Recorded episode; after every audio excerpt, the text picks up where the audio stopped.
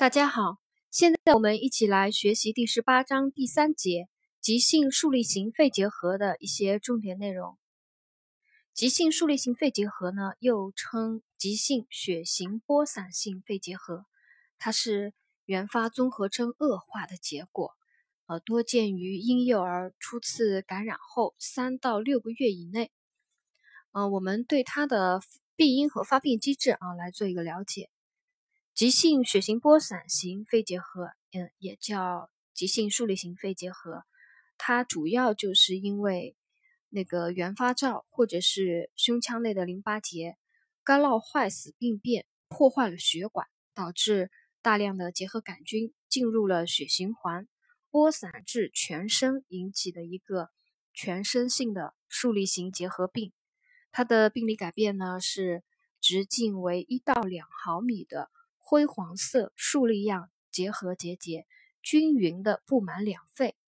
婴幼儿因年龄小、免疫力低下，当细菌菌量过多、变态反应剧烈时呢，容易发病，尤其易发生于麻疹、百日咳等急性传染病以后，以及营养不良时。当机体免疫力低下，嗯，特别是 HIV 感染时，易诱发这个。急性竖立型肺结核，春季的发病较多啊。这个病因和发病机制呢，我们就了解一下。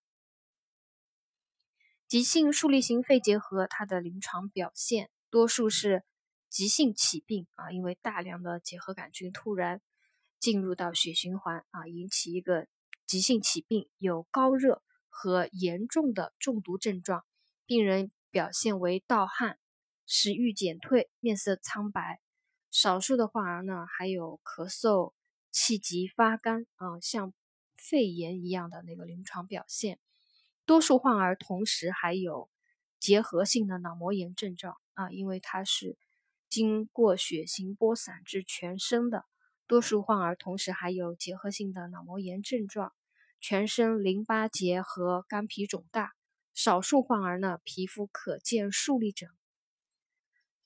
嗯，辅助检查在做 X 线摄片的时候啊，会发现那个呃大小不一、大小一致的、密度一致的、分布均匀的竖立状阴影啊，密布于两侧肺叶。这是在起病以后两到三周胸部摄片发现的啊，发现大小一致、密度一致、分布均匀的竖立状阴影，密布于两侧肺叶。有的重症的患儿啊，结核菌素试验可呈假阴性啊，这个我们在第一节概述里有讲到。重症的结核病患儿结核菌素试验啊，可呈假阴性，因那个免疫功能受抑制所致。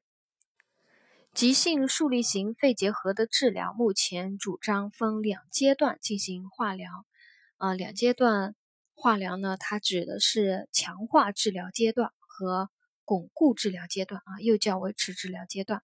这个我们在第一节概述里也有讲啊，我们顺便把这些内容复习一下。就是结核病的化疗方案一共有三种，一种呢是标准疗法，一般用于没有明显症状的原原发型肺结核；还有一种呢就是这个啊，这个我们刚刚讲的两阶段疗法，就是巩固。呃，强化治疗阶段和巩固治疗阶段啊，用于有活动性原发型肺结核啊，活动性原发型肺结核、急性竖立型肺结核及结核性脑膜炎。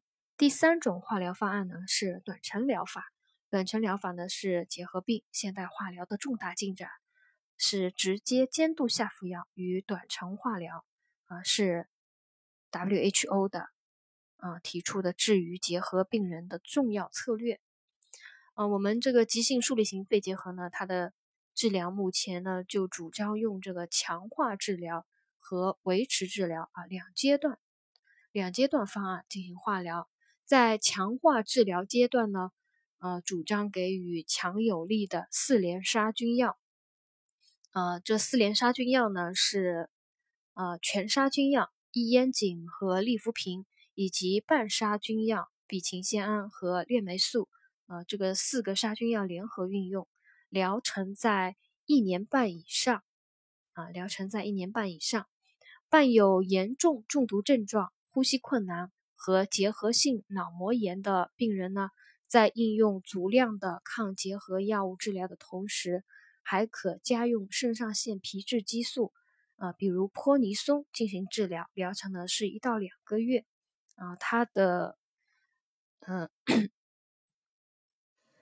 肾上腺糖皮质激素，它的作用呢，主要就是减轻结核中毒症状，抑制炎症渗出，改善毛细血管通透性，减轻脑水肿，降低颅内压啊。所以有严重中毒症状、呼吸困难和结核性脑膜炎的病人呢，可加用肾上腺糖皮质激素。急性竖立型肺结核啊，它的护理措施就内容比较简单了。就是观察体温变化啊，给予降温处理啊。患者高热，给予降温处理，同时指导患儿呢卧床休息，保持安静，保持呼吸道通畅。必要时呢给予吸氧啊，给予充足的营养啊。结核病的消慢性消耗病要给予充足的营养，同时做好病情的观察啊，注意测量生命体征，观察神志变化。如果出现烦躁不安、嗜睡、头痛、呕吐、惊厥。等脑膜炎症状呢，要及时通知医生，配合抢救。啊，这个就是第三节急性竖立型肺结核的内容。啊，这个儿科这一章节的内容呢不是很多。啊，大家如果想知道更详细的一些有关这个疾病的知识呢，可以去呃听一下内科的啊，内科肺结核、肺结核的一些那个相关的内容更讲。讲的更详细、更多一点。今天我们的学习呢，就到这里。